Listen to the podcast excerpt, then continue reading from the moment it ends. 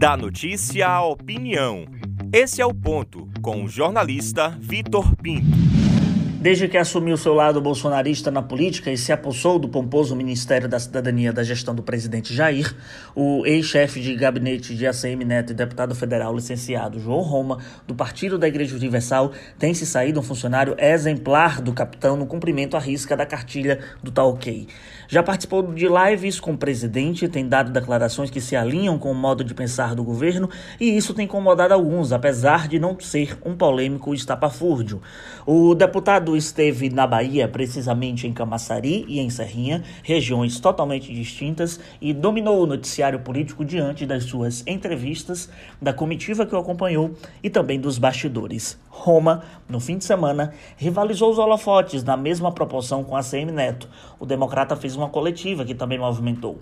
Até pouco tempo, eu seguia incrédulo do desconforto e ira causados em ACM Neto diante da ascensão do seu ex-apadrinhado, seja por descumprir uma decisão sua e assim levar indiretamente a sua imagem ao governo que não quer apoiar, seja por ver o menudo se descolar e alçar voo próprio já no cenário nacional. Roma saiu debaixo do pé de ACM Neto. Eu ainda tenho uma pulga atrás da orelha diante desse cenário, mas na dita coletiva, Neto demonstrou total desconforto quando questionado sobre o assunto. Em Brasília se aponta que o partido deu lastro a Roma e o cacifou para tomar a decisão independente de Neto.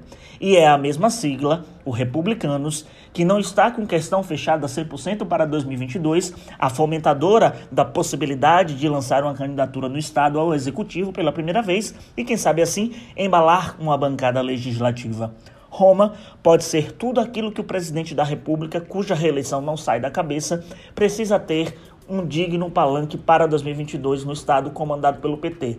Roma conhece a Bahia, as lideranças, sabe fazer as articulações políticas, diferente de alguns auto-intitulados candidatos ou políticos de Bolsonaro, que nunca nem receberam os cumprimentos e nem um pedido de voto do líder político. O PSL baiano, feito em cima das costas do presidente, hoje se volta contra e flerta com o MDB.